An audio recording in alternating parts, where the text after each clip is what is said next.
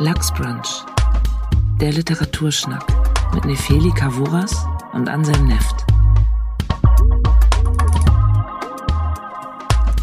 Hallo und herzlich willkommen bei unserer neuen Lachsbrunch-Folge. Ich sitze hier mit meinem Lieblingsstreber und Lachsbrunch-Fresser Anselm Neft. Ja, schönen guten Tag, Nefeli Kavuras.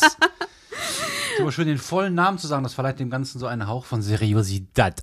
Ja, ich dachte, das machen wir mal, weil wir heute auch so ein äh, ganz heiß besprochenes Buch äh, besprechen werden. Aber ich möchte erstmal auf was hinweisen, weil, apropos seriös, wir haben jetzt einen Newsletter. Hey, Macarena. Genau, auch dafür kann man sich anmelden. Dann kriegt man monatlich Quatsch von uns auf unserer Webseite. Aber nichts sonst. genau. Außer äh, manchmal Mails von russischen Oligarchen, die ihr Geld loswerden wollen oder so ähm, Glücksspielangebote. Aber das braucht ja jeder. Also ich Jede. möchte einfach nur Liebesmails schreiben. Ich mache Mhm. dann immer mm, so, ja, eine Ich mach dann immer Liebesverkündung. so, ja. Also wir So werden mit uns noch vollem überlegen, Elan. mit vollem Elan, wissen wir noch nicht, was wir machen werden, aber wir werden es tun. und ihr könnt euch dafür anmelden auf unserer Webseite www.lachsbrunch.de und wenn ihr schon dabei seid, könnt ihr uns auch auf äh, Instagram folgen, darüber freuen wir uns auch sehr. Aber darum geht es heute nicht, sondern es geht um Hanya Yanagihara. Oder auch Hanya Yanagihara. Stimmt. Hab, es gibt ja immer diese Seite How to Pronounce. Und da kann man sich das dann anhören. Auch Namen, das wusste ich nicht. Also ich benutze das vor allen Dingen für Namen, aber ich vergesse dann auch schnell wieder was. Aber äh, ist auf jeden Fall ein sehr klangvoller Name. Klingt ein bisschen wie eine Beschwörung. Hanya Yanagihara. Ja, wer ist das? Versuch das Warum- mal betrunken zu sagen. Hanya Yanagihara. Ähm, Minute zwei und und ist entgleist. Ja, ähm, Hanya Yanagihara ist, ähm, soweit Wikipedia es hergibt, 1974 auf Hawaii geboren. Äh, englischsprachige Wikipedia sagt 1975. Aber ich glaube, da ist die deutsche seriöser, weil das auch alle anderen sagen. 20. September 1974 auf Hawaii. Äh, der Vater ist auch, glaube ich, gebürtig aus Hawaii, äh, japanischer Abstammung, ein Onkologe und Hämatologe. Die Mutter war auch wohl Ärztin, aber darüber habe ich nichts gefunden, außer dass sie aus Süd Südkorea stammt und dann aber auch in Hawaii aufgewachsen ist.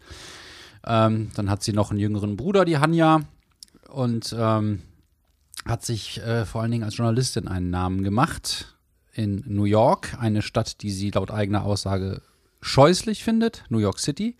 Aber äh, sie hängt dort an den Menschen, weil sie sagt, diese Idee nach New York City zu kommen und da Karriere zu machen oder ein ganz neues Leben anzufangen oder sich selbst neu zu erfinden oder sich das Umfeld zu schaffen, das man selber will, das zieht eben einerseits sehr beschädigte, aber auch sehr kreative und interessante Menschen an und ähm, das findet sie gut und auch sich mit den Besten der Besten jeweils in einem Gebiet messen zu können. Also eine Frau mit Selbstbewusstsein, die jetzt mittlerweile auch leitende Redakteurin von T, The New York Times Style Magazine ist. Da geht es, wie der Name nahelegt, um Style. Den hat sie auch. Und ähm, sie hat bisher drei Romane veröffentlicht. Den ersten 2013, der ist aber erst 2019 ins Deutsche übersetzt worden. All ihre Bücher sind von Stefan Kleiner übersetzt worden. Ich glaube, der ist auch für Olbeck zuständig, also für dicke Brummer, die zeitgleich erscheinen, möchte die ich auch mal. jetzt in dem Falle zeitgleich erscheinen. Was ist das für ein Mensch? Der Kleiner, was macht der? Übersetzt Nichts und Kleines. übersetzt. Hahaha. Es gibt nichts Kleines außer meines. Sag mal, Leute, was, ist, was soll das? Was ist hier los? Die Krokusse schießen. So, äh, ja, wir reden jetzt vor allen Dingen über ihr neues Buch Zum Paradies. Das ist zeitgleich äh, in Deutschland und den USA und sonst wo erschienen. Und ähm, danach werde ich noch ein wenig als Streber, der ich bin, auf die beiden anderen Bücher von ihr eingehen, die ich freiwillig auch noch gelesen habe. Waren ja nicht genug Seitenzahlen. Genau, zum Paradies hat etwa 900 Seiten. Und ähm, worum geht's, Nefeli? Also, zum Paradies ist jetzt der aktuelle Roman. Man sieht auch manchmal auf den Straßen Plakate dazu. Also, es wird auch wirklich sehr, sehr breit beworben. Und ähm, wir haben drei Lebensgeschichten aus drei verschiedenen Jahrhunderten und alle spielen eigentlich mehr oder minder im selben Haus. Also es gibt ein Mhm. Haus in, im Washington, am Washington Square. Wir beginnen 1893 in einem Amerika, wie es auch hätte sein können. Und zwar gibt's, ähm, es gab Rebelli Rebellionskriege und es gibt dann eine Trennung in Amerika zwischen armen Kolonien und eben den Freistaaten mit New York im Zentrum. Und dort ist zum Beispiel homosexuelle Ehe auch erlaubt, wenn sie auch arrangiert worden ist.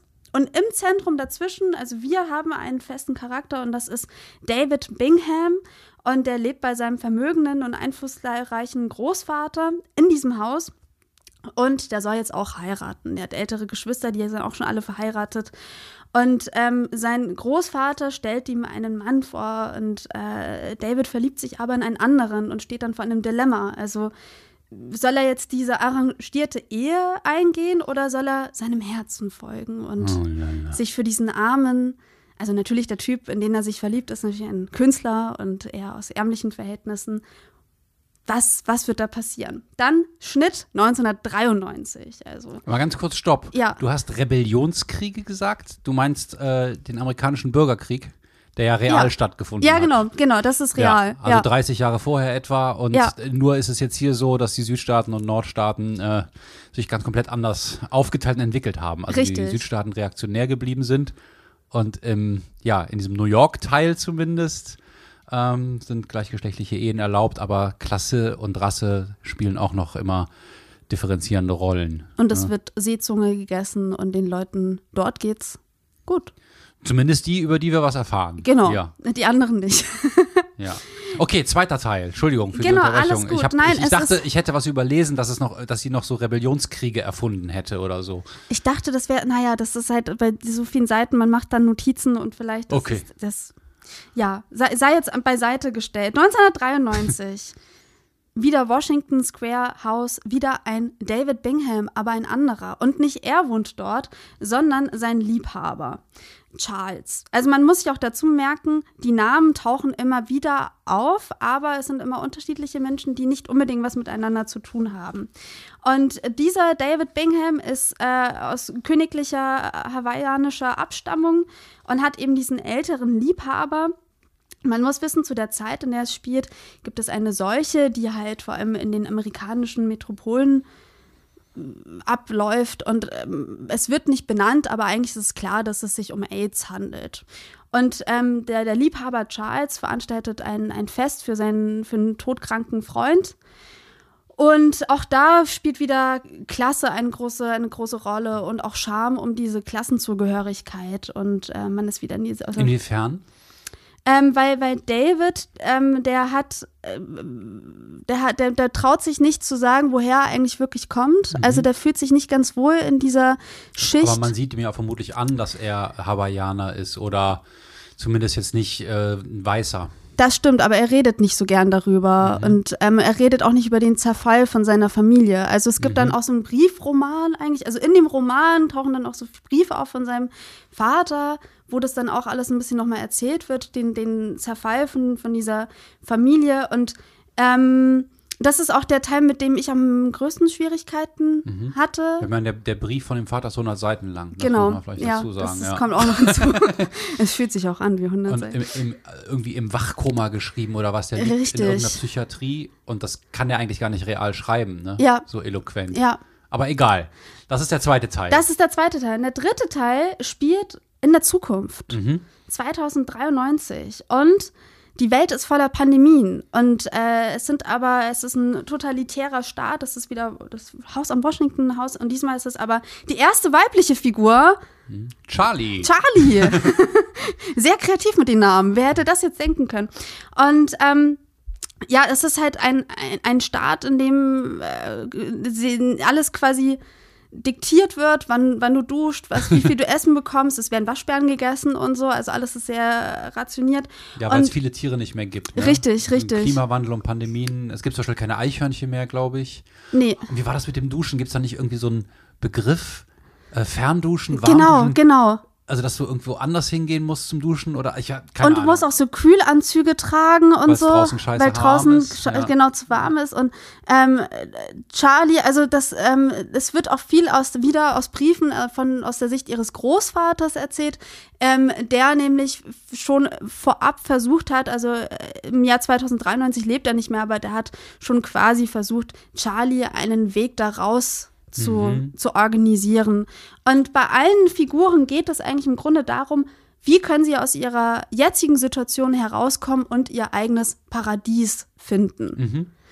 Ähm, ja, das Buch ist jetzt gerade bei Klaassen erschienen. Es ist, wie du schon gesagt hast, von Stefan Kleiner übersetzt worden. Und Klaassen gehört zu Ulstein. Ja, komischerweise sind die beiden Bücher davor bei Hansa Berlin erschienen Mhm. und jetzt ist Hanya Yanagihara, Hanya Yanagihara zu, Kla zu Klassen gewechselt. Ich weiß aber nicht, was dahinter steckt. Wahrscheinlich Geld. Naja, Mhm. das wissen wir jetzt auch nicht. Aber das war jetzt ein, ein wirrer, ähm, eine wirre Zusammenfassung. Ich, Oh, also pff, Hut ab trotzdem. Es ist nicht leicht, es sind 900 Seiten. Aber Ansem, wie, wie haben dir diese 900 Seiten gefallen? Ich glaube, das ist jetzt noch schwerer zu beantworten, als das zusammenzufassen. Ähm, ich ich, ich fange einfach mal damit an, wie, wie sich das so gelesen hat für mich. Ich habe die ersten 200 Seiten, das ist diese Geschichte in der Vergangenheit, recht leicht lesen können. Ich fand die recht unterhaltsam, recht schmissig und habe mich gefreut, dass mir das so Spaß macht, etwas zu lesen, was eigentlich ja, weder vom Jahrhundert noch von der gesellschaftlichen Schicht noch von den Liebesnöten mit mir irgendwas zu tun hat. Also, das ist einfach ein, ein junger Mann, der mich, glaube ich, deswegen interessiert hat, weil er so ein bisschen neben der Spur ist. Er ist irgendwie, es wird immer von so einem Vorfall gesprochen, als ob er so eine Art Psychose oder Nervenzusammenbruch gehabt hätte. Und das, da geht es, glaube ich, darum, dass er einmal liebesmäßig sehr enttäuscht worden ist. Und seitdem ist er noch ängstlicher, schüchterner und eigentlich so ein, so ein Nesthocker. ein Und seitdem ist auch sein. Großvater noch strenger mit ihm. Ja, nicht nur strenger, auch beschützender. Ja. Ne? Das ist so eine, also es ist auch schon eine, eine, große Liebe da zu spüren, die aber auch so, der Großvater ist sehr patriarchalisch. Der ist halt so der Herr der Dynastie und der hat auch diese Freistaaten, in denen die da leben, mit aufgebaut und auch diese, so, ne, diese, die, konstituiert. Also er ist ein Macher. Und der äh, Enkel von ihm ist das Gegenteil von einem Macher. Es ist ein Träumer, ein Stubenhocker und ähm, jemand, der sich nach irgendwas sehnt, aber gar nicht genau weiß was und sich dann in diesen Edward Bishop verliebt. Und die Figur hat mir gefallen. Und ähm, ich fand es auch halbwegs originell, mir diese Zeit, die so ein bisschen die Henry James Zeit ist, also Henry James hat diesen Roman Washington Square geschrieben, da geht es allerdings um eine Frau namens Catherine, die äh, verheiratet werden soll, ähm, beziehungsweise sich in jemand verliebt, der äh, vielleicht nur hinter ihrem Geld her ist, so als reiche Erbin und bliblablub.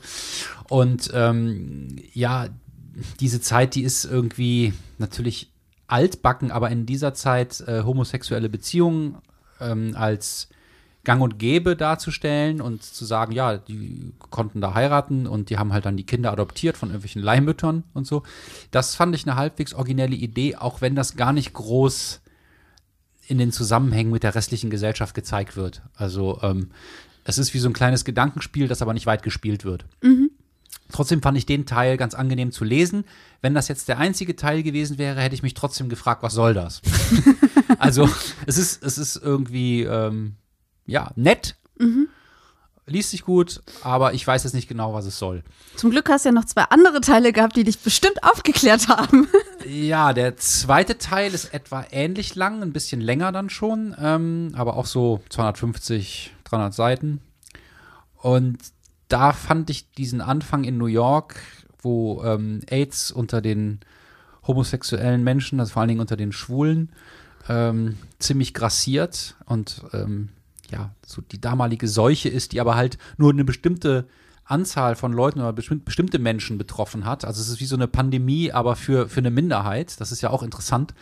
Ähm, da fand ich diese, die Geschichte jetzt eher langweilig, äh, weil da nichts passiert.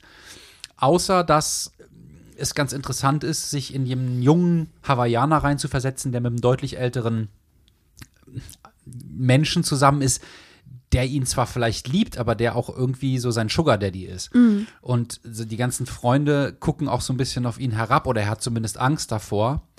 Ähm, das fand ich jetzt psychologisch ganz spannend, aber da passiert nichts.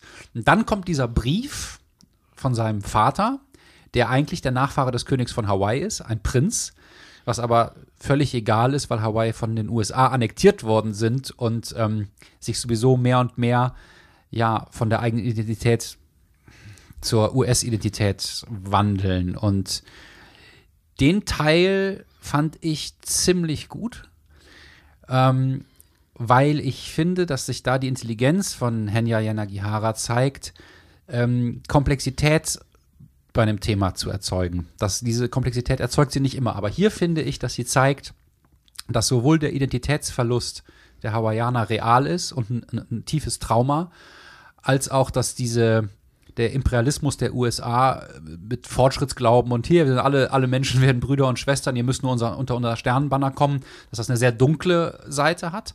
Aber auch, dass die Menschen, die dann an der alten Kultur festhalten wollen, irgendwie was Lächerliches oder Tragisches haben und dass es eben auch für deren Nachfahren dann wieder, wie diesen David hier, der dann nach New York gegangen ist, ähm, so ist, dass sie auch gar nicht mehr mit dieser hawaiianischen Kultur immer so in Verbindung gebracht werden wollen und dass sie hin und her gerissen vielleicht sind. Er sagt an einer Stelle, ähm, an der Schule hat er hawaiianisch gelernt und ganz viel über die Geschichte und über das Königshaus. Das nutzt ihm nichts und er, es, es, bringt ihm jetzt gar, gar, nichts mehr in der Welt, weil das keinen außerhalb von Hawaii interessiert. Und selbst auf Hawaii kaum noch welche. Und ich finde, da ist sowohl diese Trauer und der Verlust drin, aber auch der Wunsch, zu was Neuem aufzubrechen. Das fand ich spannend. Ähm, auch wenn ich das unplausibel fand von der Erzählhaltung. Also diesen Brief äh, kann der Vater gar nicht geschrieben haben. Mhm. Aber äh, geschenkt ist halt vielleicht kein realistischer Roman, sondern mhm. das muss man einfach so hinnehmen. Ähm, spannend fand ich auch, dass der Vater krank ist, also psychisch krank und dadurch lebensuntüchtig und dass dem Sohn das auch unangenehm ist. Dass man aber trotzdem auch merkt, dass da eine, eine tiefe Liebe und Verbundenheit zwischen den beiden ist. Und überhaupt finde ich das spannend, dass eigentlich in allen drei Teilen immer Menschen vorkommen, die auf eine diffuse Weise krank sind, beschädigt und nicht, nicht so in der Lage, das gesellschaftliche Bild von so muss man jetzt leben zu erfüllen. Äh, der dritte Teil ist der längste, 450 Seiten. Und diese Dystopie äh, ist schon etwas deutlicher ausgemalt und wird auch in Rückblenden ewig erklärt, wie die aufgebaut worden ist und so. Das fand ich aber, das Setting fand ich relativ langweilig, weil ähm, bis auf so ein paar kleine Details, die ganz lustig sind, finde ich die Idee, ja, durch die Pandemien wird in der Zukunft ein Überwachungsstaat installiert, der dann ähm, Sicherheit gegen Freiheit eintauscht oder andersrum. Also es gibt dann immer weniger Freiheit. Da denke ich so, oh ja, jetzt bin ich wieder in so einem Feuilleton-Text von 2020 von Thea Dorn und Juli C. reingeraten. Also, ähm, oder diese ganzen Philosophen von Markus Gabriel über Richard David Precht und wie sie alle heißen, diese Fernsehphilosophen, die einem dann irgendwie sowas über, über die Gefahr sagen, wo man denkt, ja klar, ist das jetzt nicht ungefährlich. Und klar, es ist ein plausibles Szenario, dass äh, Überwachung verstärkt wird im Namen von Sicherheit. Die Diskussion haben wir ja auch schon lange. Aber es ist halt keine neue oder interessante Idee. Mhm.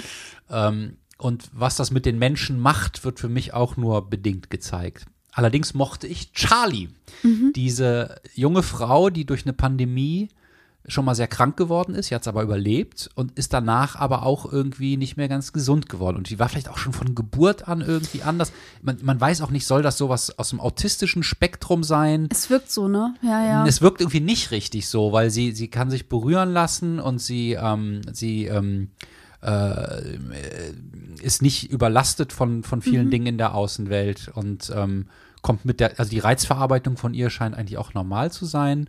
Sie hat auch keine Spezialinteressen. Ähm, also weiß nicht, was das sein soll. Ich finde es aber gut, dass die Krankheiten nie benannt werden. Mhm. Ich finde das, äh, das finde ich progressiv, weil ja, wir arbeiten sonst immer so mit so Stempeln und da geht das Individuum bei verloren. Und ich finde einfach mal zu sagen, ja, da gab es einen Vorfall oder jemand fühlt sich nicht wohl oder jemand ist besonders. Äh, ja, manchmal respektvoller oder der Wirklichkeit näher. Und diese Charlie war mir von den Figuren eigentlich die liebste, weil die auch einen anderen Tonfall hat, nämlich einen relativ naiven, ehrlichen, aufrichtigen, also auch noch naiver als David Bingham und gleichzeitig sich. Mhm. Welcher David Bing? Ja, Entschuldigung. Oh ja, das ist immer eine gute Frage. Ich meine den ersten aus der, äh, aus der äh, Henry James-artigen Geschichte. Oder ist auch ein bisschen Jane Austen drin oder äh, Ja.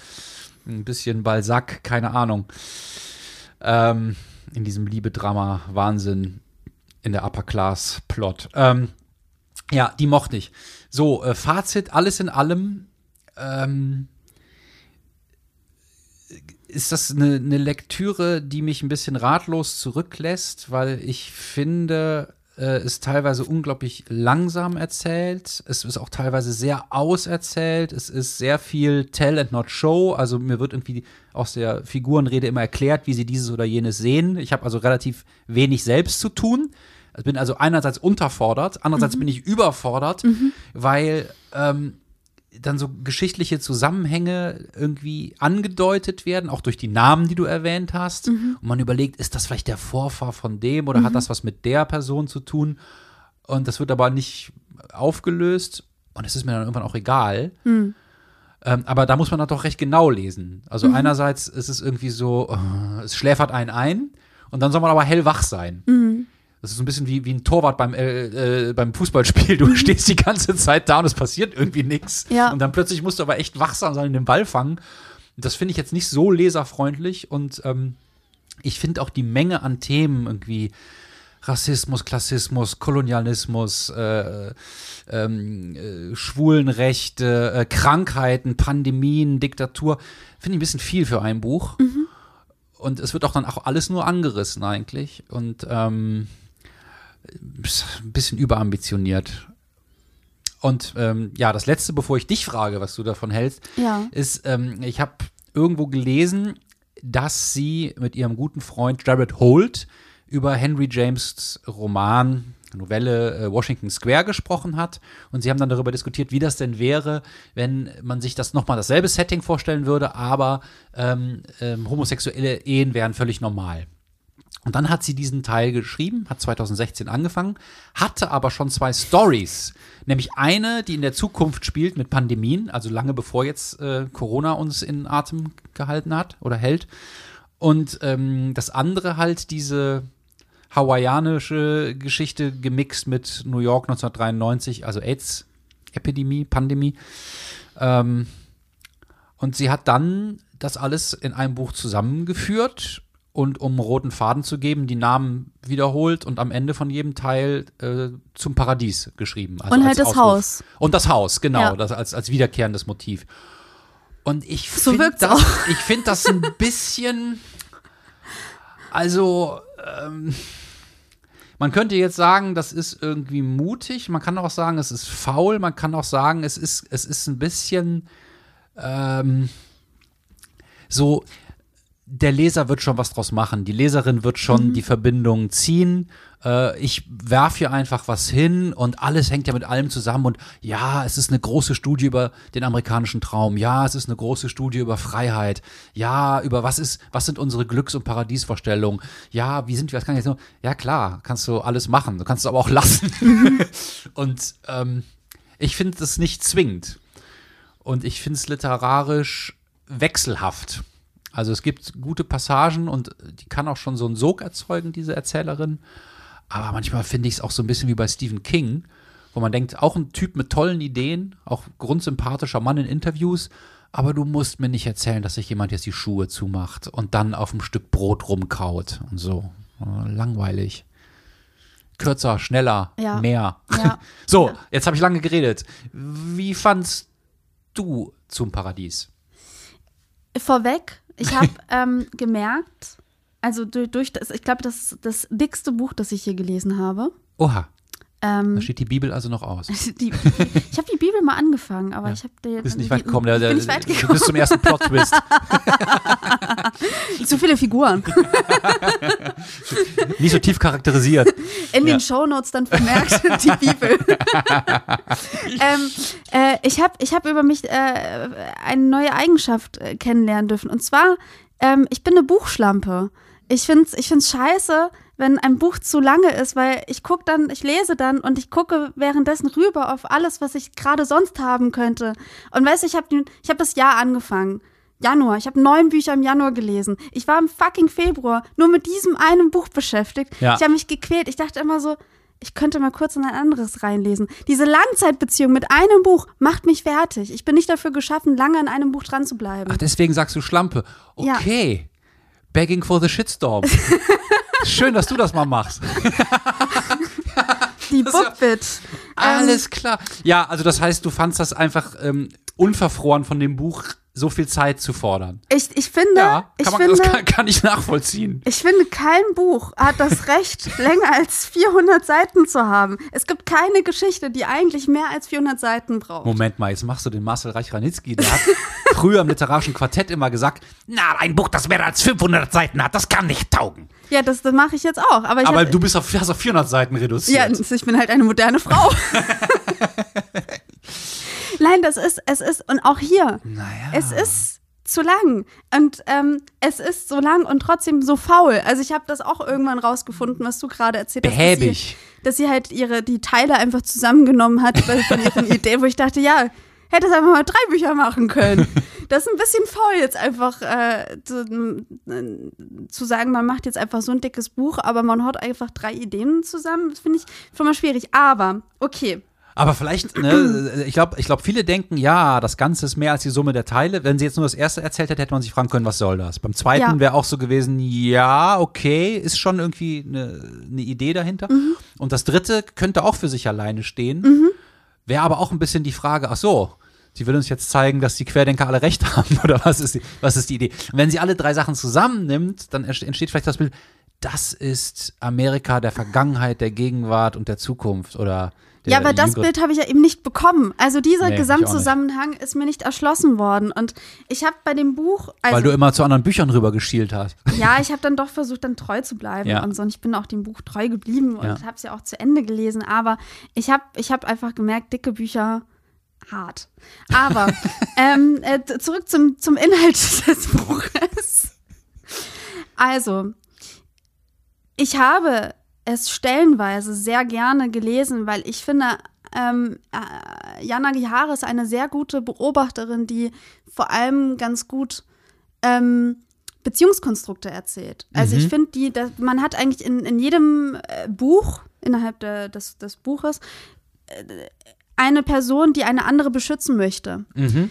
Und ähm, gerade die Großvaterfunktion, die es äh, da drin gibt, äh, die auch so etwas übers Leben oder über ähm, Geschichten erzählen, erzählen, dass das rührt mich irgendwo, weil ich mir denke, ach, man ist nicht alleine. Und ich finde auch dieses Narrative von, man hat ähm, ein, ein, äh, ein, einen Großvater oder man hat ein, man lebt das Erbe von jemandem weiter, der wirklich was geschaffen hat in, in der Welt. Und man selber kann eigentlich gar nichts, aber trotzdem wird man lieb gehabt, einfach aus der, auf der Grund der Tatsache, dass man da ist. Und man hat, man funktioniert nicht komplett, man funktioniert auch nicht so, wie man vielleicht funktionieren sollte. Also siehe David Bingham der Erste. ähm, ähm, der, der, das ist trotzdem, also man ist Teil einer Familie. Ähm, das ist etwas, das hat mich in allen drei Teilen gerührt und auch abgeholt. Ähm, ich habe beim ersten Teil, habe ich darunter gelitten, dass es bisschen war wie Jane Austen und du kennst meine Meinung zu Jane Austen. Wer nicht, da höre die Jane Austen-Folge mit Rasha Kayat. Ja. Ähm, der, der zweite Teil war für mich auch irgendwo wirr. Ich fand, der hat extrem spannend angefangen, weil ich diese Eitelkeit des älteren Mannes so interessant fand. Und ich auch finde, dass. Ähm, Der auch von AIDS bedroht ist. der ne, auch von AIDS rein. bedroht Und von ist. Endlichkeit, Sterben, Verfall. Genau. Freunde von ihm sterben. Also Ja. sowieso die Angst vorm Sterben in dem Roman äh, kommt ja immer wieder mal auf und das, ähm, wie die damit umgehen, finde ich interessant und ich finde gerade, dass ähm, man denkt ja immer, Eitelkeit sei was Negatives und ich finde eigentlich, dass Eitelkeit ähm, eine noch am Leben festhält. Also solange ja, man ich weiß, eitel meinst. ist, Ja. kümmert man Ich sich bin um in einem sich Alter, selber. wo ich verstehe, was du meinst. Genau. Also, dass man sich noch äh, um sich sorgt und kümmert Genau. und nicht sagt, ja eh egal. Richtig. dass man sich noch die Haare kämmt, dass man noch Ja. guckt, äh, sitzt, sitzt alles bei Und mir. die und, Nasenhaare rauszieht. ja, also Qualen. Der Nasentrimmer muss ab einem bestimmten Alter sein. Ähm, ich bin noch nicht dort. aber ähm, das, sind, das sind so Sachen, die mich rühren, weil es doch was sehr Wahrhaftiges in dieser komplett fiktionalen Welt von, von ihr erzählt.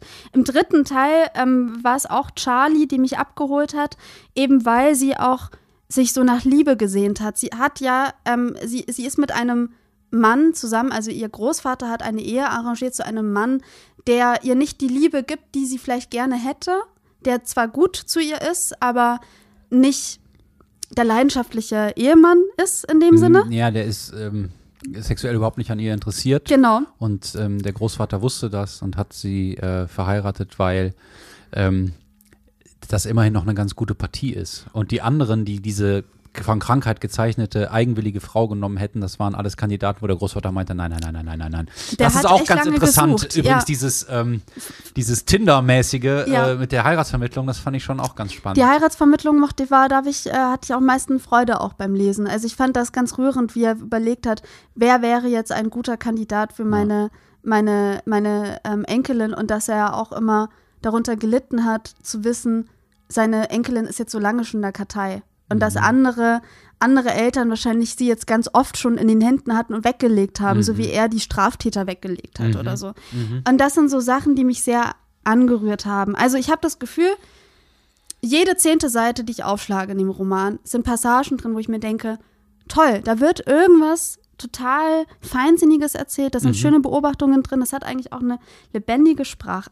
Aber der Gesamtzusammenhang, wo, wo ist der? Also so, die Reise ist das Ziel, Ja. aber es gibt kein Ziel. Ich habe das Gefühl, ich bin nur auf Reise gewesen Ja. ähm, und ich habe überlegt, vielleicht, ähm, in, in, also ich muss noch mal eine andere Klammer aufmachen. In, in Deutschland ist man ja, hat man ja so ein seltsames ähm, äh, Zwiespverhältnis zur, zu, zu Amerika. So. Also einerseits liebt man ja irgendwie die USA, man, man guckt die Serien davon und andererseits ist man so, man macht sich wahnsinnig lustig über die Politik und man macht sich, man weiß, man denkt ja auch, man hat auch, man weiß alles besser über die amerikanische Geschichte, als Ja. die Amerikaner selber wissen. Ja. Und ähm, ich, ich würde mich da auch selber gar nicht ausschließen. So. Ich habe auch meine Vorbehalte und ich gucke trotzdem. Was für Vorbehalte hast du denn gegen die USA? Ähm, ja, das, Dass die alle dumm sind? Nee, das nicht. äh, dass die Kommunikation vielleicht noch mal ein bisschen anders funktioniert bei denen, dass die tatsächlich äh, freundlicher sind, aber dadurch auch ein bisschen Oberflächlicher? oberflächer. aber Komm mal ins Rheinland. Das ist okay, einfach eine Überlebensstrategie. wahrscheinlich, man ja. mit sehr vielen verschiedenen Menschen und in recht gewaltvollen Umständen äh, aufgewachsen ist. Und die USA war wirklich noch bis vor nicht allzu langer Zeit einfach äh, von, von, ja, von, von der Gefahr, erschossen zu werden, geprägt, dann ist es eigentlich, glaube ich, ganz klug, ähm, erstmal zu allen freundlich zu sein, sie mit Vornamen zu nennen und ähm, zum Grillen einzuladen und sich dann zu wundern, wenn die Leute wirklich kommen. Und also ich, ich deshalb- kann, das ist einfach eine andere äh, kulturelle Geschichte dahinter, ja. Das, deswegen, ich habe ja keine Vorurteile. Ich finde das jetzt nicht blöd oder so, aber ich, ich, ich weiß, dass man, also wie man halt auch in den Medien über äh, amerikanische Geschichte oder so spricht, habe ich das Gefühl, da ist immer so eine Ambivalenz irgendwie so hinten. Also wir wissen besser über die Bescheid, als die selber wissen. So, Ja, ja, ich meine, man kann natürlich auch, die waren ja auch irgendwie immer die große Beschützermacht für Ja. Deutschland nach dem Zweiten Weltkrieg und auch die Befreier, beziehungsweise Ja. einfach die äh, Menschen, die ähm, die Hitler-Diktatur niedergekämpft haben. Die, ja, Aber ähm, deswegen habe ich mich ja. gefragt, wie es jetzt wäre, das Buch zu lesen, wenn ich wirklich in Amerika äh, geboren und gelebt hätte. Also ob das für mich nochmal was anderes gehabt hätte. Ah, Darauf ist- wollte ja, ich hinzu. Das, aber- ich glaube, ich Ähm, glaube, es gibt einen Punkt da, äh, der, der in Amerika, glaube ich, anders aufgenommen wird als hier, ja. Und, und das, weil ich hatte mich gefragt, ähm, ich fand das Buch sehr langweilig und, ähm, Es kommt immer mehr ans Licht. ähm, und ich habe mich aber gefragt, wenn es jetzt quasi, ganz blöd gesagt, eine europäische Geschichte gewesen wäre, Ja. also eine europäische ähm, äh, andere fiktional erzählte Weltgeschichte gewesen wäre, ob es mich anders berührt hätte. Also da fehlt mir tatsächlich, glaube ich, ein, eine, eine Form von kulturellem Erbe, wo ich mir eigentlich denke, ich weiß das ja alles, weil ich habe ja tausend äh, amerikanische Serien gesehen, aber ähm, ich habe das, da in dem Buch gab es irgendwie für mich eine Wand, die ich nicht durchdringen konnte und ich glaube, das hat wirklich was damit zu tun, dass ich Deutsche bin. Ähm, das finde ich eine sehr interessante Idee, weil ich habe mir hier auch notiert, in den USA vermutlich aufwühlender als bei uns, auf einen Zettel, Was ich damit meine ist, ähm, es geht ja um, den, um die amerikanische Idee, dass alle Menschen ihr eigenes Glück verfolgen können dürfen und dass man vom Tellerwäscher zum Millionär werden kann, der amerikanische Traum. Und dass Henya Yanagihara das hier auf vielerlei Weise angreift, diese, diese Mythologie, diese US-amerikanische Mythologie. Und zwar, indem sie Menschen ins Zentrum setzt, die so beschädigt auf irgendeine Weise sind, dass sie einfach nicht vom Tellerwäscher zum Millionär werden können. Die obendrein eigentlich recht privilegiert allesamt aufwachsen. Bis vielleicht auf den David Bingham den Zweiten im, im zweiten Teil. Äh, wobei der immerhin noch Prinzensohn ist. Mhm. Ne? Ähm, was aber nur noch ähm, auf dem Papier irgendwie interessant ist. Ähm, dass, die, dass diese Menschen aber trotz ihrer Privilegien eben nicht äh, gut funktionieren können und dass, dass, dass diese Idee, jeder kann alles schaffen, einfach Quatsch ist. Mhm. Und auch, dass ähm, die Freiheit, die immer so groß postuliert wird, in der Regel nicht die Freiheit aller ist, sondern dass immer ähm, das, was die einen mit ihrer Freiheit meinen, den anderen Leuten sogar Freiheiten wegnimmt. Ne? Also wenn, wenn die USA sagen, hey, Free Trade everywhere, dann ist Hawaii plötzlich nicht mehr Hawaii. Und ähm, die dritte Sache ist, dass das Buch was Kulturpessimistisches hat, weil eigentlich ist die Welt 1893 fast noch angenehmer als, ja, nicht, nicht nur fast, die ist ganz sicher angenehmer als äh, 2003, äh, 2093. Mhm. Und man hat das Gefühl, es bleibt doch irgendwie alles beim Gleichen, weil immer wieder, auch wenn es mal Gay Rights gibt, letzten Endes immer wieder Rassismus und Klassismus eine Riesenrolle spielen, immer wieder Menschen ausgegrenzt mhm. werden immer wieder irgendwie ähm, gute Pläne zu schrecklichen Dingen führen und die Wissenschaft auch keine Lösung und Rettung für uns bereithält, die Politik nicht, die Religion nicht. Ähm, ja, das ist so, so Nietzsche-mäßig die ewige Wiederkehr des Gleichen, auch in den ja. Namen, wo ich dann sagen würde, das ist für Deutsche jetzt keine überraschende genau. Botschaft, aber in den USA ist es schon ein bisschen Counterculture-mäßiger mhm. oder widerständiger, weil äh, da irgendwie Optimismus, glaube ich, mehr zum äh, zur Art der, der, der Mitteilung oder Kommunikation, wie du es genannt hast, gehört. Mhm. Ne, dass man sagt, mhm. äh, wenn wir nur wollen, dann schaffen wir eine bessere Zukunft. Und das Buch sagt eher so, nö.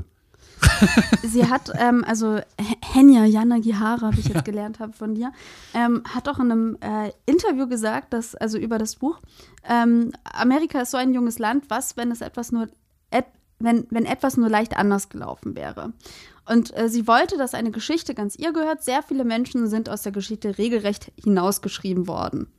So, hatte sie dazu gesagt. Deswegen, mhm. das war so ihre Motivation zum Roman. Aber da dachte ich mir, den Menschen, denen, die rausgeschrieben worden sind aus der Geschichte, die erzählt sie ja gar nicht. Also sie erzählt ja auch eher von den wohlhabenden ja. Menschen. Ja. Ähm, also, naja, von den homosexuellen Männern erzählt sie.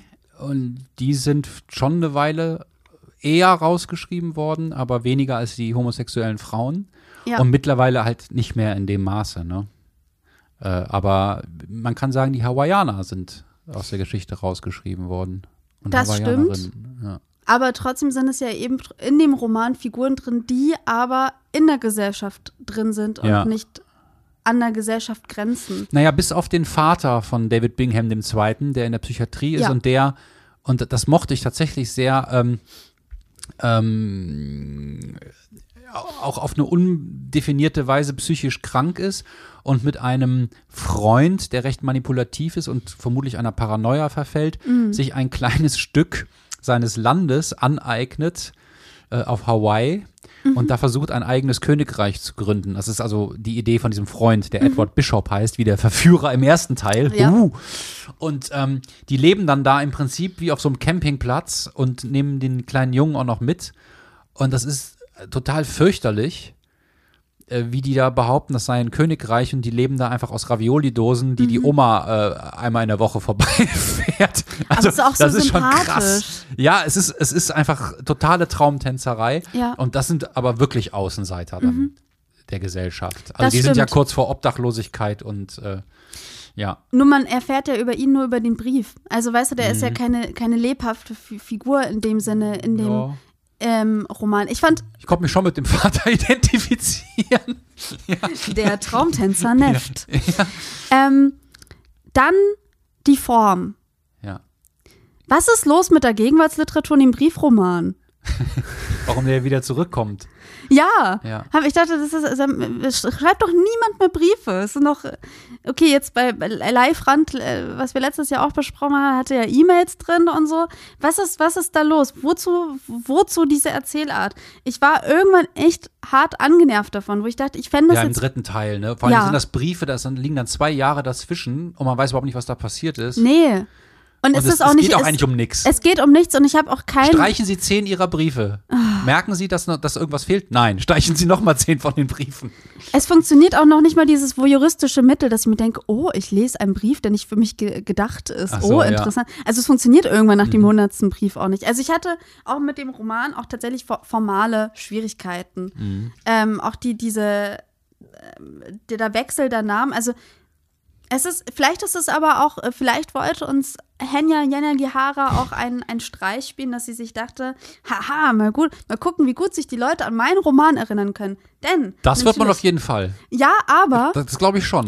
aber, ja klar, wenn halt überall jetzt ein Plakat davon hängt, dann, nee, ja, auch, auch weil das einfach so, so seltsam ist, das es Buch. ist so seltsam, aber es ist so völlig kauzig. ich meine das aber anders. Äh, Ich, nicht, Mhm. ich meine jetzt nicht, dass man sich nicht an den Roman erinnert, aber allein dadurch, dass die Figuren ja immer wieder wechselnde, kehren, wie, wiederkehrende Namen haben. Ich habe jetzt schon, ich habe das Buch letzte Woche zu Ende gelesen, Schwierigkeiten mir zu überlegen, welcher David hat denn was gesagt? Mhm. Weil auch gerade der erste David und der zweite David, die sind vom Charakter gar nicht mal so Ja, unterschiedlich. Ja, ja. Und es fällt mir extrem schwer, ähm, die Inhalte auseinander zu klamüstern. Also klar, man kann sagen, okay, das sind drei unterschiedliche Zeiten, die sind sehr anders. Aber die Figuren und die Sprache auch innerhalb der. Teile unterscheidet sich ja eigentlich fast gar nicht. Ja, Charlie hat schon eine etwas andere Sprache, Charlie aber ist sonst, eigen. aber äh, selbst da fallen dann äh, Begriffe wie töricht im Mhm. Jahre 2093.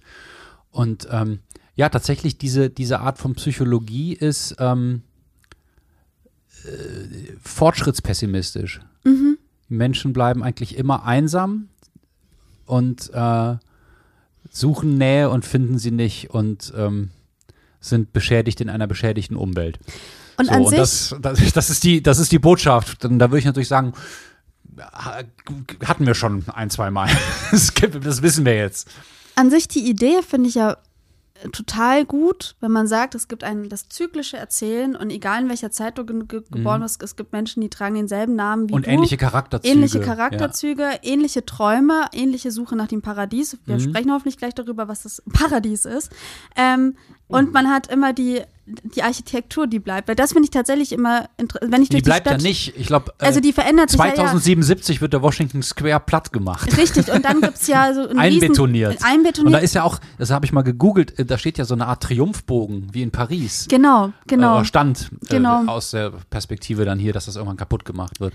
Aber ähm, zu sehen, was, wie, wie Architektur die Menschen überlebt und Mhm. trotzdem zu gucken, wer hat denn alles in dem Haus gelebt, in dem ich jetzt lebe oder was ist mit den Orten passiert, ähm, das, das finde ich schon an sich einen spannenden Gedanken, der einen auch einerseits aus dem Hier und Jetzt nimmt und Mhm. in, in eine andere Welt irgendwie setzt, die aber trotzdem mit einem verbunden ist durch den Ort. Also ich Ja. finde diese Ortsverbundenheit eigentlich literarisch sehr schön. Aber es ist ja auch noch nicht, es ist auch nicht auserzählt. Also, Sie hatte ja auch nur 900 Seiten Zeit. Ich meine, dann ist Da es auch schwer, sowas auszuerzählen. also was ist das Paradies? Naja, alle suchen eigentlich irgendwie einen, einen Lebensraum, wo sie gleichzeitig frei sind und sicher, wo sie gleichzeitig geliebt werden und nicht festgehalten werden. Und ähm, alle drei Geschichten ähm, spielen mit der Möglichkeit, dass es zumindest näher rückt. Aber ja. Ich fand das Interessante, dass ich mir als Leserin immer dachte, A, wenn, also das Kapitel endet ja mit, sie gehen jetzt ins Paradies oder ich gehe jetzt ins Paradies, dass ich dachte, ah, okay, ähm, das wird jetzt aber erstmal härter. Und äh, eigentlich fängt es ja da an, spannend zu werden, weil man sich überlegt, schafft die Person das oder nicht? Geht die jetzt vielleicht erstmal in die Hölle und nicht ins Paradies? Ähm, Und ich dachte dann auch, durch die Zeit verschlimmbessert sich das ja irgendwie auf eine Art und Weise. Mhm. Ja, dieses Verschlimmbessern ist auch, also ich glaube, die äh, Jana Gihara hat durchaus äh, was Sadistisches. Das äh, ist auch in ihren anderen beiden Büchern zu erkennen, auf die ich gleich noch zu sprechen mhm. kommen will. Ähm, und ich glaube, es macht ihr schon auch ein bisschen Freude, ähm, Erwartungen zu kaputt zu machen und ähm, schlechtmöglichste Ausgänge zu skizzieren und ähm, ja, Menschen in Angst und Schrecken zu versetzen. Das ist für eine Autorin jetzt sicherlich keine schlechte Charaktereigenschaft, so eine sadistische Neigung, weil das einen ja auch dann fesseln kann. Ja. Ähm, hier hat es mich nicht so gefesselt und ich finde auch, ähm, ja, diese Idee, dass es irgendwie nichts besser wird und die Menschen immer auf der Suche sind, jetzt auch nicht spannend oder originell und die Figuren auch nicht tief genug, um das dann auszugleichen. Ist es also das Meisterwerk, auf das wir alle gewartet haben? Ist es der neue Entwurf des Great American Novel? Ist es der Gegenentwurf zu Great Gatsby? Naja, Great Gatsby ist ja eigentlich genauso. Das ist ja auch, dass ähm, da der amerikanische Traum schon Deswegen desavouiert wird oder um es äh, volkstümlich zu sagen, ähm, ähm, kritisiert und in Frage gestellt wird. Deswegen sage ich ja Gegenentwurf. Genau, ja, irgendwo nicht. Äh, Great Gatsby schafft das Ganze auf 200 Seiten. Ähm, ist natürlich nicht mehr so aktuell und da sind nicht so woke äh, Themen drin. Sie, sie, wirft hier viele Bröckchen hin, wo man dann drüber diskutieren kann und das ist, glaube ich, auch sehr zeitgeistig. Das ist auch irgendwie alles Instagrammable und mhm. ähm, clever gemacht. Und wenn man sie in Interviews hört, dann denkt man, oh, die kann dir das ganze Buch so clever erklären, dass du es dann doch noch besser findest. Sie würde vielleicht auch sagen, dass sie sich gegen literarische Konventionen sträubt, dass sie nicht nach den Regeln spielt, äh, indem sie Geschichten mittendrin abbricht, indem sie den Briefroman wieder aus der Versenkung holt, indem sie ausschweifend erzählt, indem sie ja fast barock mit Adjektiven um sich wirft. Und irgendwie ist da was dran. Das ist ähm, es ist keine stromlinienförmige, äh, glatte, ähm, total kalkulierte oder wenn anders kalkulierte Literatur. Ja. Wollen wir noch kurz was daraus lesen, bevor wir auf ja, die bitte. anderen Bücher eingehen? Ja, bitte, bitte. Ich, ich habe auch, hab auch ein Zitat hier mir rausgesucht. Dann, dann mach du, du, du erstmal deins. Ich habe hab eins rausgesucht, das so ein bisschen äh, verschwurbelter ist aber nicht untypisch für das Buch. Und so begann er, Edward mit aufrichtiger Sehnsucht zu befragen, danach, wer er war und wie er dazu gekommen war, dieses Leben zu leben. Und als Edward sprach, so natürlich und fließend, als hätte er Jahre darauf gewartet, dass David in sein Leben trat und ihn befragte, wurde David sich, noch während er Edward interessiert zuhörte, bewusst, dass er einen neuen und unangenehmen Stolz empfand darauf, dass er an diesem unwahrscheinlichen Ort war und dass er mit einem fremden und unwahrscheinlichen Mann sprach und dass er, auch wenn er sehen konnte, dass hinter dem nebelverschmierten Fenster der Himmel schwarz wurde und auch wenn sein Großvater sich daher zum Abendessen niederlassen und sich fragen würde, wo er war, keine Anstalten machte, sich zu empfehlen, keine Anstalten zu gehen. Aufgabe für die zehnte Klasse. Bringen Sie den gedanklichen Inhalt in 15 Wörtern rüber. ja. Deine, ich, deine Zitatstelle, bitte. Es ist jetzt keine ähm, Zitatstelle, aber eine, eine Szene, die ich doch sehr rührend fand. Ähm, auch weil sie das trifft, was du auch über die Figuren gesagt hast. Ähm, müssen wir darüber reden? fragte er Charles. Nein, müssen wir nicht, sagte Charles. Aber ich sehe es einfach nicht gerne, wenn jemand, der so klug ist wie du, seine Zeit als Anwaltsgehilfe verschwendet. Ich bin gern Anwaltsgehilfe, sagte er. Ich bin nicht so ehrgeizig, wie du es gern hättest, Charles. Charles seufzte. Ich wünsche mir bloß, dass du glücklich bist, David. Sonst nichts. Ich will nur wissen, was du vom Leben willst. Als ich in deinem Alter war, wollte ich alles. Ich wollte Einfluss und ich wollte Plädoyers vor dem obersten Gerichtshof halten und ich wollte Respekt. Was willst du? Ich will hier sein, sagt er dann immer. Hier bei dir. Und Charles seufzte wieder, lächelte aber auch, war frustriert, aber auch erfreut. David, stöhnte er, und die Auseinandersetzung, sollte es eine gewesen sein, war vorbei. Auch eine sehr typische Stelle, finde ich. Ja, deswegen also auch, rausgesucht. Ja, äh, äh, echt gut rausgesucht, finde ich. Ähm, äh, auch dieses, ich will doch nur, dass du glücklich bist, ne? Das sind so Sätze, äh, wo, wo die Romanfiguren immer so ein bisschen in, in die Nähe der Soap Opera kommen. Mhm. Und das ist ähm, auch in bei ein wenig Leben äh, ganz stark der Fall.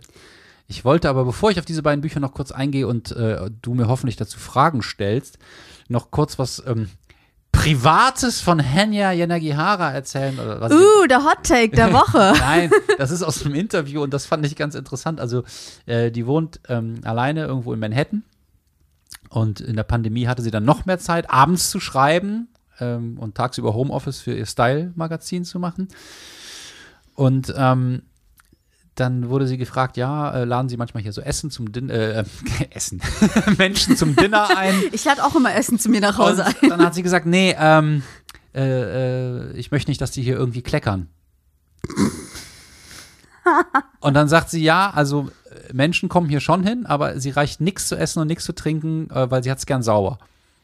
Ich finde Menschen schon suspekt, die Das mich nicht gut. in ihrem Auto essen lassen. Es gibt, ist ja auch so ein Klassiker, dass man irgendwo ist im Auto und sagt, oh, darf ich, darf ich eine Brezel essen? Nein, sonst krümelst du alles voll. Das Gut, bei dir sind es aber meistens nicht nur Brezeln, du kommst ja mit einem halben Händchen unterm Arm in so ein Auto rein.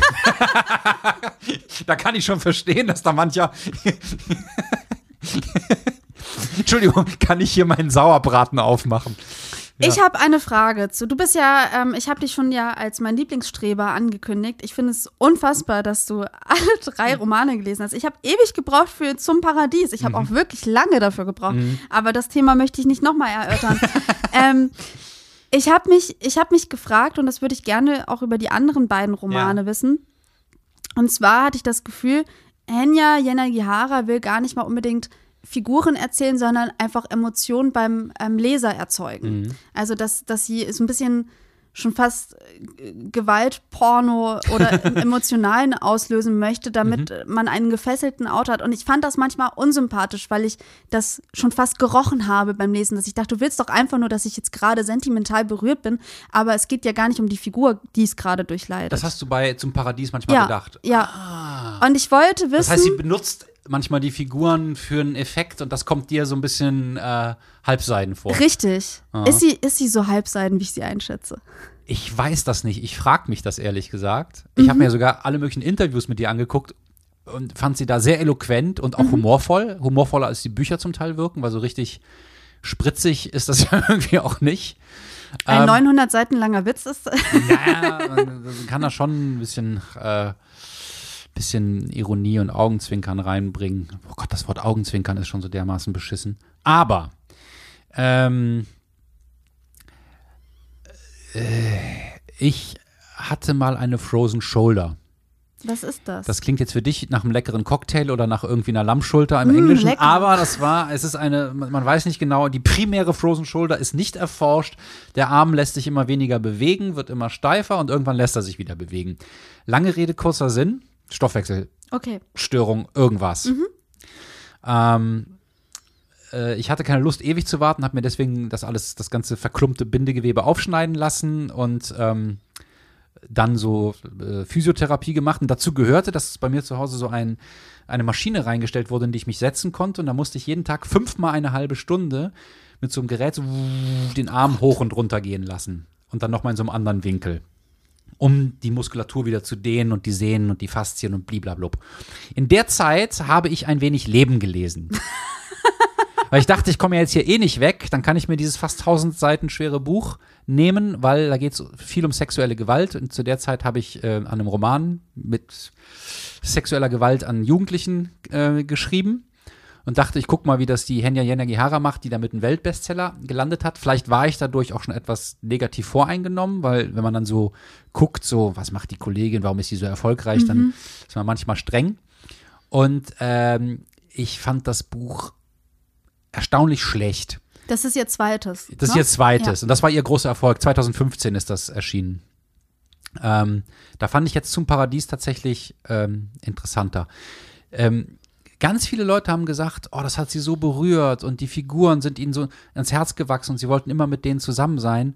Und ich habe es bis heute nicht begriffen. Die Handlung ist, da sind vier junge Männer, die in Massachusetts, ich muss es nochmal aussprechen, Massachusetts, ähm, irgendwie sich an der Uni kennenlernen und dann alle nach New York City gehen. Da ist Malcolm, der Architekt wird. Da ist GB, der ist Künstler. Und da ist Willem, der wird Schauspieler. Und Jude, die eigentlich zentrale Figur, wird Rechtsanwalt. Und die werden alle mega erfolgreich. Das sind nachher alles mehrfache Millionäre. Äh, die gehen alle ihren Weg. Nur Jude ist ähm, so schwer traumatisiert, dass er ähm, große Probleme hat, ähm, Nähe zuzulassen. Er fängt eine Beziehung mit Wilhelm an, Willem, und Willem hat seinen Bruder verloren. Vielleicht sucht er auch da ähm, einen jungen Mann so als Kontakt. Ähm, und diese Beziehung ist ganz interessant, weil sie von Freundschaft zu einer Intimbeziehung wieder zu Freundschaft übergeht, was Mhm. daran liegt, dass Willem irgendwann nicht nur merkt, sondern sich auch eingesteht, dass äh, Jude Sex eher unangenehm findet.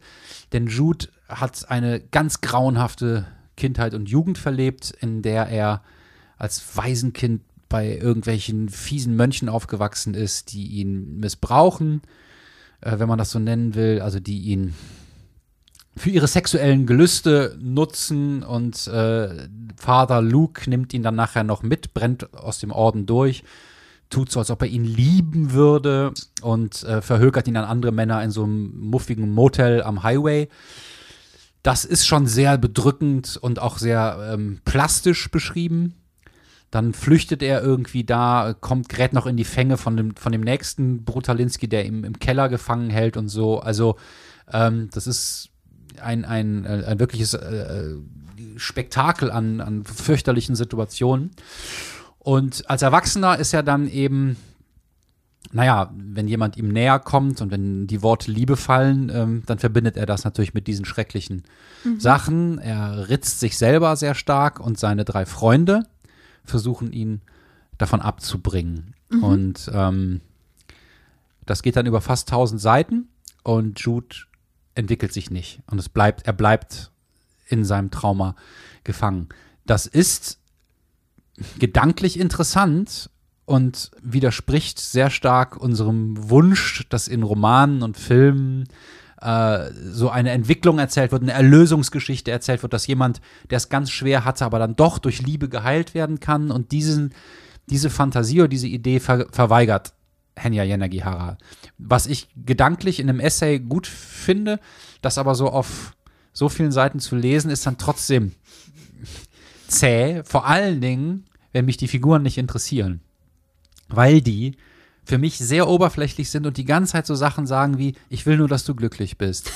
Ich liebe dich. Nein, ich kann das nicht fühlen. Meinst du wirklich, ich selber hasse mich? Nein, Jude, du bist ein ganz wundervoller Mensch. Nein, das bin ich nicht. Du verstehst gar nicht, was mit mir los ist. Doch, Jude, ich verstehe es und bin trotzdem an deiner Seite. Jude, speak. So, das ist das, das hat mich wahnsinnig gemacht und ich dachte so, wieso weinen da jetzt die ganzen Leute? Und dann hat es mich auch geärgert, dass Jude mega erfolgreich 14 Stunden am Tag als Rechtsanwalt arbeitet, morgens zwei, drei Kilometer schwimmt, sich nachts aufritzt und schwer traumatisiert ist. Und ich denke so, ja, pff, mag solche Leute geben, aber das ist dann so ein bisschen, als ob die Menschen, die nicht so ein schlimmes Schicksal wie Jude erlebt haben, sagen wir mal, ich sag jetzt mal jetzt ein bisschen äh, salopp, die sind nur einmal vergewaltigt worden und kommen aber nicht so gut im Leben klar und ritzen sich auch und kommen aber kaum noch aus ihrer Wohnung raus und können nicht 14 Stunden am Tag arbeiten, weil sie einfach den Stress nicht aushalten, weil einfach der Cortisolspiegel und äh, auch andere Botenstoffe im Körper auseinander, durcheinander gekommen sind durch ein Trauma.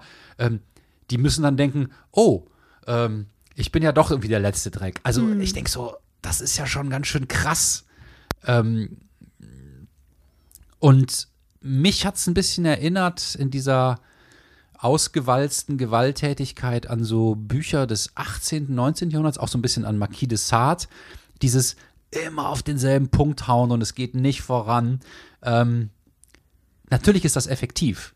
Das ist genauso wie wenn du einen Film drehst und du zeigst ein niedliches Kätzchen und haust dann irgendwann mit dem Hammer auf das Kätzchen. Alle sind schockiert.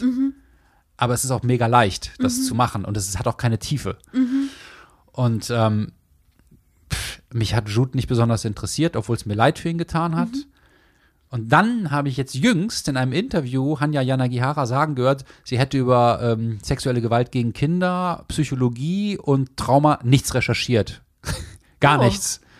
Ähm, weil es wäre ja irgendwie klar, ähm, dass wenn jemand sowas Schreckliches erlebt hat, dass er dann kaum noch irgendwelche Möglichkeiten hat, sich zu entwickeln oder ähm, es immer dieselben Reaktionen darauf gibt. Und da habe ich gedacht, sag mal, bist du eigentlich noch ganz knusprig? Was erzählst du denn da? Und dann sagt sie wieder ganz schlaue Sachen und ähm, ich glaube, wenn, wenn, wenn sie uns den Roman erklären würde, würden wir sagen, Mensch, deine Gedanken dazu sind echt interessant, so viele spannende Sachen. Aber ich würde diese tausend Seiten nicht empfehlen. Aber was mich wirklich erschreckt, ist, wie viele Leute da mitgelitten und mitgeweint haben. Ich, ich verstehe es nicht. Also klar, die Sehnsucht nach Freundschaft ist da und auch vielleicht mal zu sehen, wie sich andere versuchen, für jemanden einzusetzen, der sich selbst nicht helfen kann. Das ist ein spannendes Thema. Ähm, und auch wie übergriffig man wird oder nicht wird, wenn man jemand hilft, der sich ritzt oder so. Ne? Du musst ja dann irgendwann vielleicht dessen Autonomie in Frage stellen und sagen, nee, ich entscheide jetzt für dich, was du machst oder ich schicke dich jetzt in eine Therapie, keine Ahnung. Das hast du mit Suchtkranken, das hast du mit Menschen, die sich selbst stark Schaden zufügen, die sich verletzen, die in ungesunde Beziehungen gehen, sowas kommt hier auch vor. Und ich denke schon, dass Jana Gihara da ähm, ein Gespür und eine Ahnung hat von diesen Themen. Aber weil sie das hier zu so einer melodramatischen Seifenoper aufbläst, wo sie dann sagt, ja, ich bin so stolz, dass die Gay-Community das so als Gay-Culture abgefeiert hat, denke ich, ja, ist aber gleichzeitig auch echt ein bisschen fragwürdig.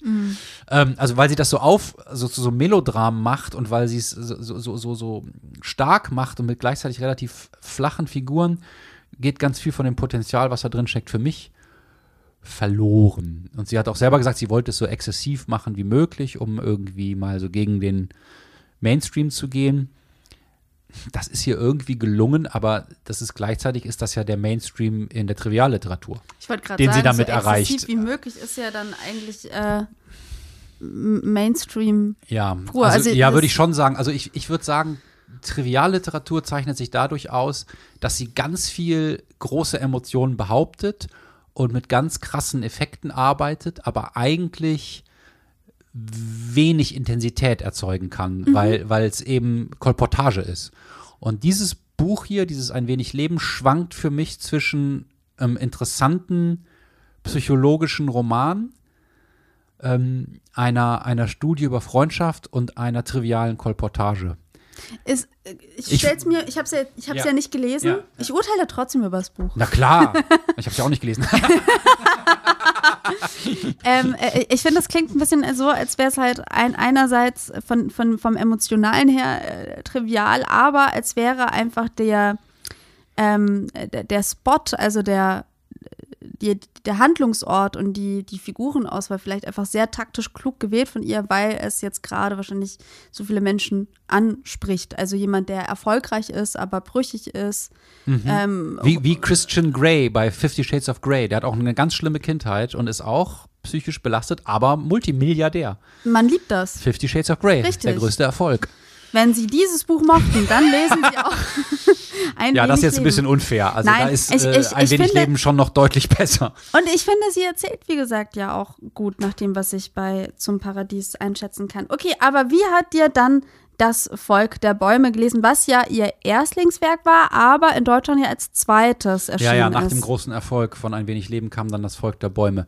Ähm, bevor ich darauf eingehe, wollte ich noch kurz sagen, zu dem Ein wenig Leben, es, um es nicht ganz äh, in Bausch und Bogen zu verdammen, es ist schon spannend, ähm, diese sehr freundlich miteinander umgehenden, auch, auch über ihre Gefühle zum Teil redenden und sich füreinander äh, hingebenden Männer zu erleben, die äh, eine Beziehung führen und dann aber auch merken, wir können auch nur Freunde sein und diese, diese Grenzen zwischen Freundschaft und Liebe und Sexualität sind ähnlich fließend wie die zwischen Geschlechtern. Und das ist schon, das ist schon mal was anderes. Okay. Das ist schon ganz cool. Das Volk der Bäume ist mein liebstes Buch von ihr. Uh, Daran hat sie 18 Jahre geschrieben, nicht 18 Monate wie ein wenig Leben. Ähm, es hat auch nur 470 Seiten.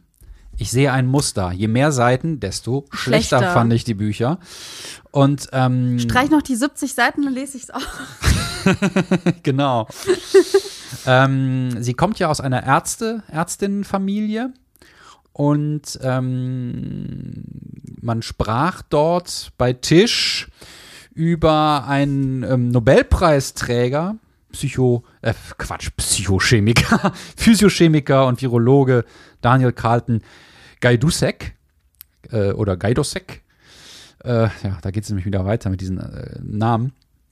Ich glaube, der hat 76 den Nobelpreis ähm, bekommen für Medizin und ähm, ist aber auch nicht allzu viel später, ja, können schon 10, 20 Jahre sein, wegen ähm, sexueller Gewalt gegen Kinder und Jugendliche angezeigt und auch verurteilt worden. Ähm, und zwar hat der äh, 54 Kinder. Ähm, Bitte was? 54 Kinder adoptiert. Okay, gut. Aus, ähm, Hä? ich glaube, ich, ich, glaube von mikronesischen Inseln. Bin mir aber nicht ganz sicher. Es kann, kann auch Hawaii sein. Warum äh, dann nicht 55? Warum 4? Der irgendwann war Schluss. Irgendwann war der, war der, war kein Platz mehr am Tisch. Der hat die adoptiert und ähm, äh, Henya Yanagihara hat diesen Mann als Vorbild genommen für das Volk der Bäume und erzählt darin äh, den Lebensbericht des Nobelpreisträgers Norton Perina, der als junger Arzt äh, einen Forscher begleitet bei einer Forschungsreise auf die mikronesische Insel Iwu Iwu.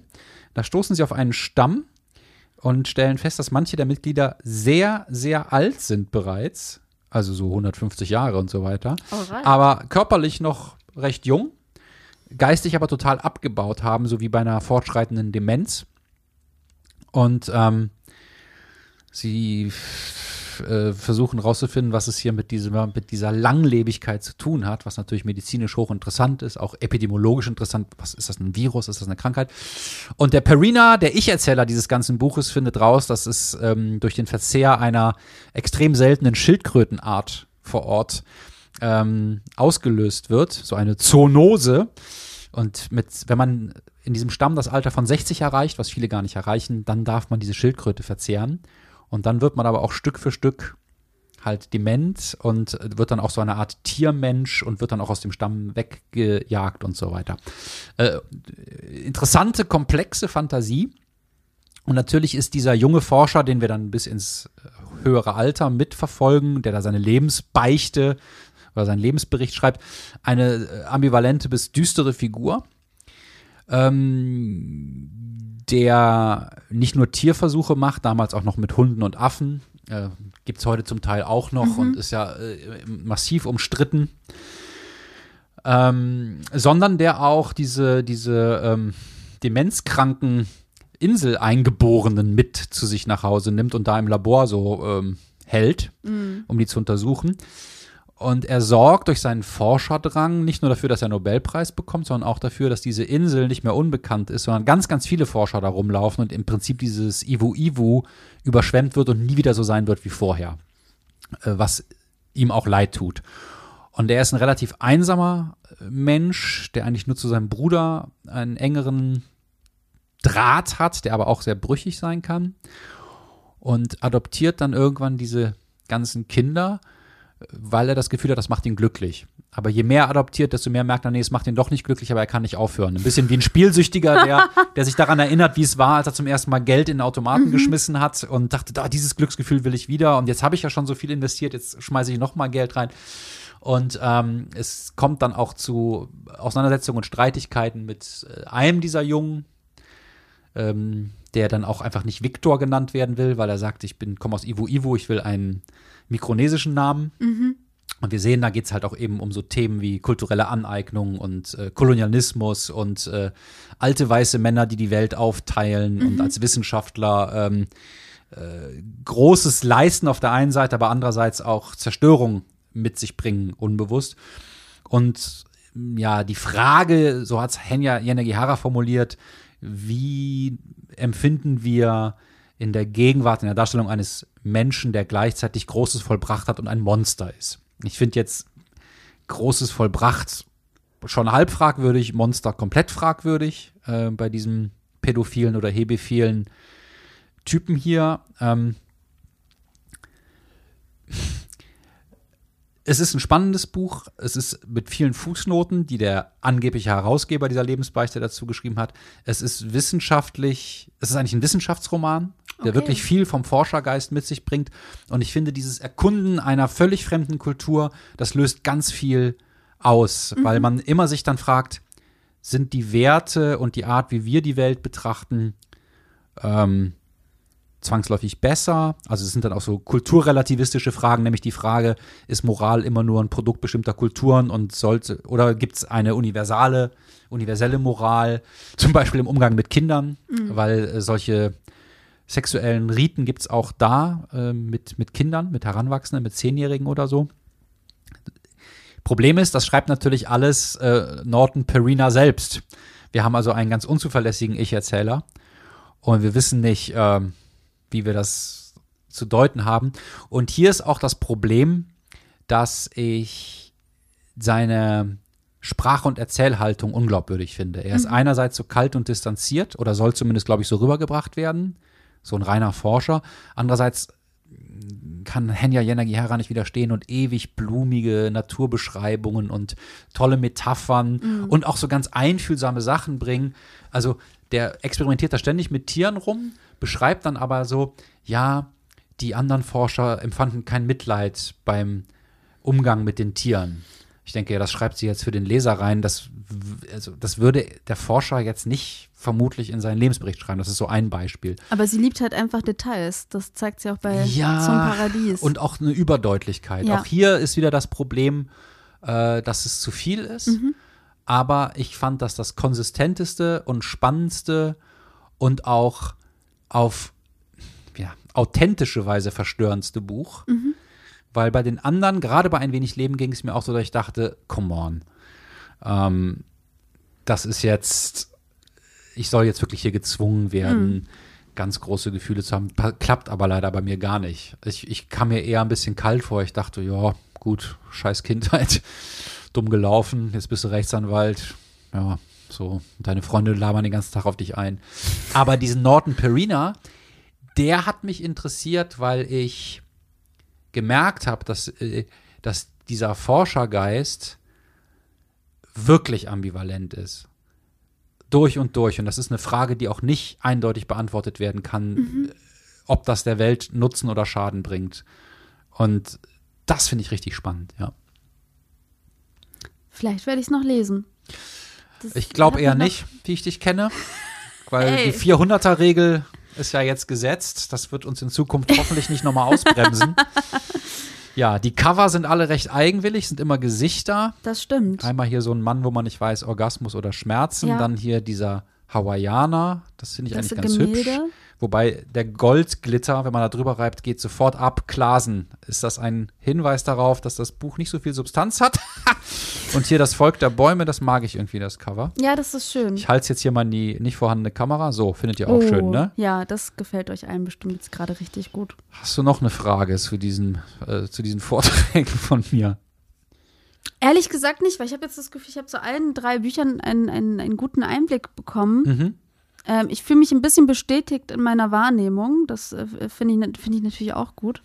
Ähm, ich bin mal gespannt. Also, man kann ja dazu sagen, die Berichterstattung über Zum Paradies ist ja sehr wechselhaft. Also, manche bezeichnen es wirklich als den, es ist mal ein Meisterwerk und de- den äh, Must-Have. Und ich Ja. bin gespannt, wie es die Zeit überdauern wird. Also, ob, Ja. ob das nachlassen wird und was danach überhaupt noch kommen kann. Ja, also ich glaube, das ist eine Autorin, mit der ist immer wieder zu rechnen, weil auch wenn ich finde, dass sie, was Dramaturgie und Figurenzeichnung angeht, jetzt nicht die nicht der hellste Knaller am äh, Silvesterhimmel ist. ähm, Gott, ey. komm, wir haben die Folge albern angefangen. du hast dich irgendwie sogar als Buchschlampe bezeichnet. Also wirklich, das, das, das müssen wir alles rausschneiden wieder. Ähm, aber dass sie irgendwie so, so, so, so Themen unterbringen kann, die zu spannenden Diskussionen führen. Ich würde sagen, ich glaube, die Gespräche über die Bücher von ihr sind interessanter als die Bücher und auch wenn sie selber darüber spricht. Das ist nicht uninteressant. Und ich halte sie schon für ähm, äh, sehr klug und auch mutig. Ich finde, dass alle drei Bücher äh, einen Widerstandsgeist und was Trotziges haben. Ja. Dass es nicht rein kalkuliert nur ist, sondern da ist dann irgendwie ein echter Trotz und auch, sind auch echte seltsame Leidenschaften drin, die von ihr da reingehen. Also Sadismus wäre so eins, vielleicht ein Kink mit äh, schwulen Männern. Ähm, und das finde ich eigentlich alles ganz gut. so, also, ähm, ja, diese Art von Irrsinn ist für eine Autorin eigentlich immer cool. Ja. Und wenn sie jetzt das Ganze mal ein bisschen kürzer fassen würde. Also, Hanja, falls du uns hörst, hier, wir sitzen hier in Sasel, Hamburg, und ähm, klar, du bist auf unsere Meinung nicht angewiesen, aber du kannst das schon ganz gut. Mach mal ein bisschen kürzer. Die gibt ja so viele Interviews, wir laden sie einfach auch zum Interview ein Ja. und fertig. Dann können Ja. wir ihre Meinung noch sagen. Servieren Schildkrötensuppe und dann gucken wir mal ganz genau, ob sie die isst. Uh, die Seezunge. Ja, Nächste Folge haben wir einen Gast. Das verraten wir aber jetzt trotzdem noch nicht. nö, müssen wir nicht. Es ist ein weiblicher Gast, Hamburg, Hamburg, tolle Autorin, tolle Autorin. Wir freuen tolle uns Stimme. Sehr. Ja. Wir, wir haben sie auch wegen der Stimme eingeladen und sind froh, dass sie sich Zeit nehmen wird. Und bis dahin Newsletter abonnieren. Newsletter abonnieren. Ey. Das, er soll, glaube ich, heißen Deine Lachsschnitte oder wie ist Nein, das? dein Lachs des Monats. Dein Lachs des Monats. Also mit, mit dein, mit du bist du gemeint. Du, der du das hier hörst. Wir, wir, wir werden jetzt sehr personalisiert. Es ist Ja. das, was du nicht wolltest, aber trotzdem jetzt, Jetzt hast du es. Da hast du den Lachs. Okay, es war mal wieder eine Freude, Nefeli. Mir auch. Ähm, war vielleicht eine Folge mit zu viel Einigkeit, aber was will man machen, ne? Auch das gehört dazu. Dafür albern. Tschüss, liebster Streber. Ciao, liebe Nefeli. Ciao.